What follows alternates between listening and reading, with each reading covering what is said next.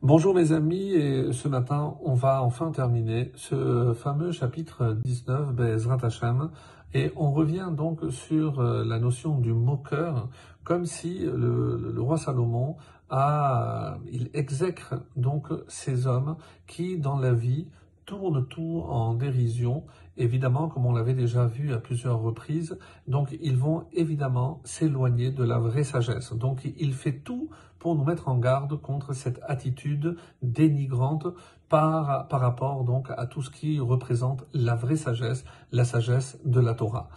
Et on arrive donc au verset 28, Kafret.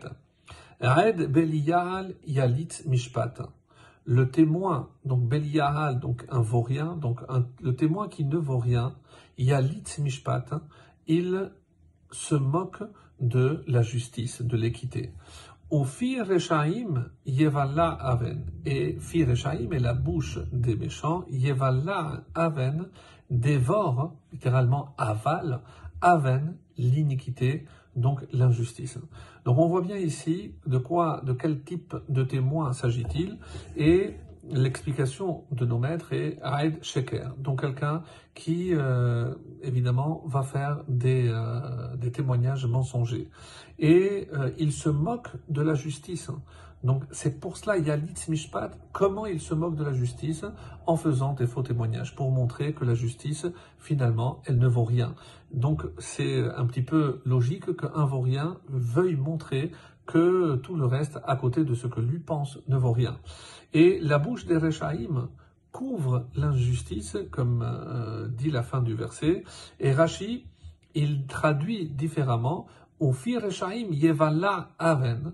Donc, et c'est l'injustice, c'est pas la bouche des méchants qui dévore l'injustice, mais d'après Rachid, il faut traduire et comprendre à l'inverse, c'est-à-dire Aven, l'injustice, Yevala avalera la bouche des méchants, et euh, c'est comme si quelque part tu as voulu faire des faux témoignages, et eh ben sache que cette justice ou cette injustice que tu as provoquée, eh ben, elle finira contre toi par t'avaler, par te dévorer.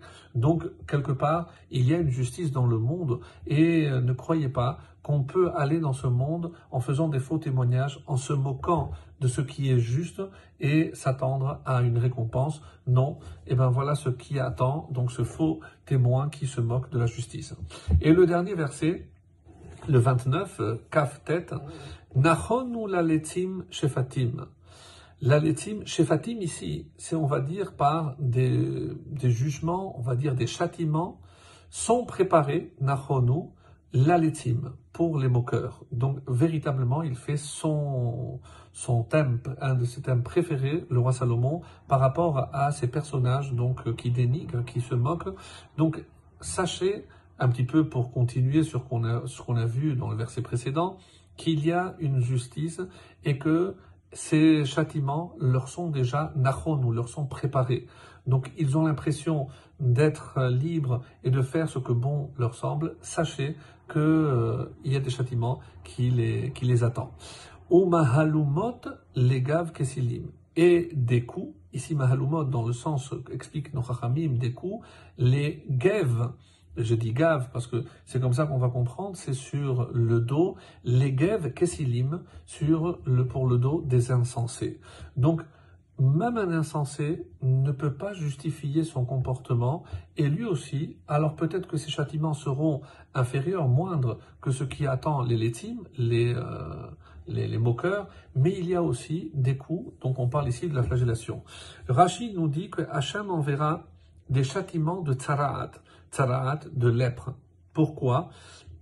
Parce que comme les moqueurs faute par la langue, et euh, un des aspects de cette moquerie, évidemment, vous l'avez compris, c'est le Lachonara, en tout cas c'est comme ça que Rachid l'entend, euh, c'est celui qui n'arrête pas de se moquer, et c'est euh, un petit peu un des, aspects graves du Lachonara, donc la tsaraat à ceux qui donc font du Lachonara.